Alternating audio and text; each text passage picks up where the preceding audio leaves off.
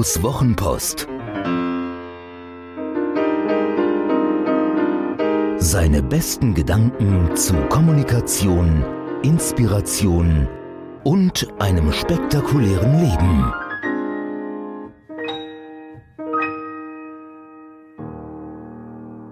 Drei Käse hoch am Kalterer See.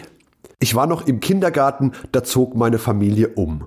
Es ging weit weg nach Kaltern in Südtirol, dem überwiegend deutschsprachigen Teil Italiens. Umzüge waren immer wichtige Trigger für mich, so auch dieser. Heute sehe ich zurück und erkenne, wie wichtig sie waren.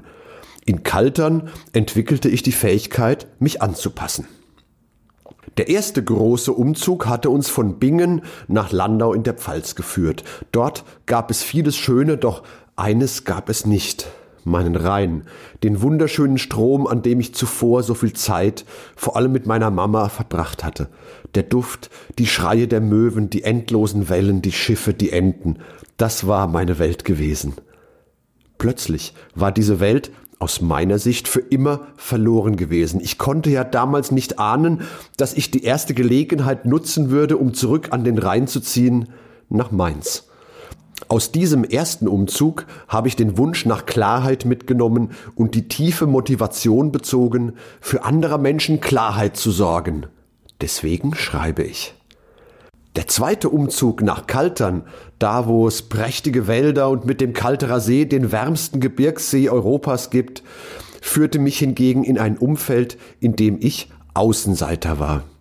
Ein Deutscher, per se verdächtig, und argwöhnisch betrachtet. Noch dazu sehr blond und vor allem nicht katholisch.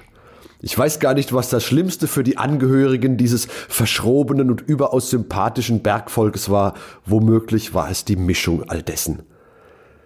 Zunächst besuchte ich noch den Kindergarten, nicht mehr lange bis zur Einschulung, aber lange genug, dass ein gewisser Klaus Unterholzer mich drei Käse hoch schimpfen konnte. Ich habe sofort geahnt, dass das nicht freundlich war, jedoch erst Jahre später verstanden, was er mir damit sagen wollte. Bald darauf trug ich als einziger meiner Klasse eine Schultüte und meine Lehrerin, Fräulein Andergassen, eine ebenso reizende wie betagte Dame, setzte mich neben Klaus Unterholzer. Mir rutschte das Herz in die Hose, doch tatsächlich wurden wir die besten Freunde.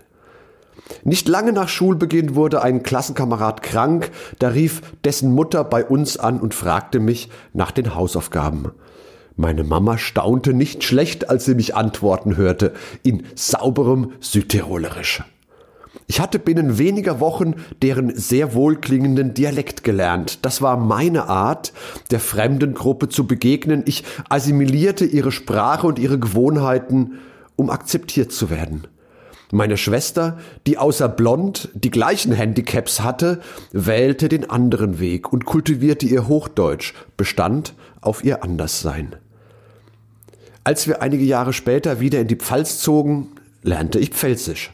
Als ich auf Schüleraustausch nach England kam, war mein oberstes Ziel, für einen Engländer gehalten zu werden. Als ich als Teenager eine Woche in Berlin auf dem deutschen Turnfest war, versteckte ich die Akkreditierung unter meinem Mantel aus dem Second-Hand-Shop und gab mir große Mühe, für einen Ureinwohner der damals noch geteilten Stadt gehalten zu werden. Bis heute mag ich es nicht, als Tourist erkannt zu werden. In Nigeria war das ein echtes Problem. Diese Anpassungsfähigkeit hat nicht nur Vorteile. Wenn ich beispielsweise Deutschschweizer treffe, beeile ich mich, ihnen die Geschichte aus Kaltern zu erzählen und anzukündigen, dass ich nach wenigen Minuten einen Zungenschlag zeigen werde, der ihrer Aussprache ähnelt. Das ist mir wichtig zu erklären, denn als ich dies einmal auf einer Zugfahrt versäumt hatte, ich kann's ja nicht, aber es klingt so ein bisschen so, da wurde der Schweizer im Abteil ziemlich säuerlich. Er dachte nämlich, ich wollte ihn veralbern. Da gibt es also eine Weiche, die auf zwei unterschiedliche Wege führt. Ich kann mich abgrenzen, was in der beruflichen Praxis dazu führen kann, dass ich immer das Gleiche abliefere. Es gibt Speaker-Kollegen, die machen das so, darunter hervorragende Redner mit ausgezeichneten Beiträgen. Ich bin jedoch nicht sicher, ob alle Unternehmen und Organisationen immer eine Rede aus der Konserve oder nicht lieber jemanden engagieren möchten, der von klein auf gelernt hat, sich verändernden Umständen und Anforderungen anzupassen. Schauspieler haben dieses Talent. Auch uns Kommunikativen steht es gut zu Gesicht, denn es ist ja in jeder Form der Kommunikation in jemandes anderen Auftrag unerlässlich, mich in den Auftraggeber hineinzudenken und in seinem Sinne zu schreiben, zu sprechen, zu wirken. Hat dir diese Geschichte gefallen?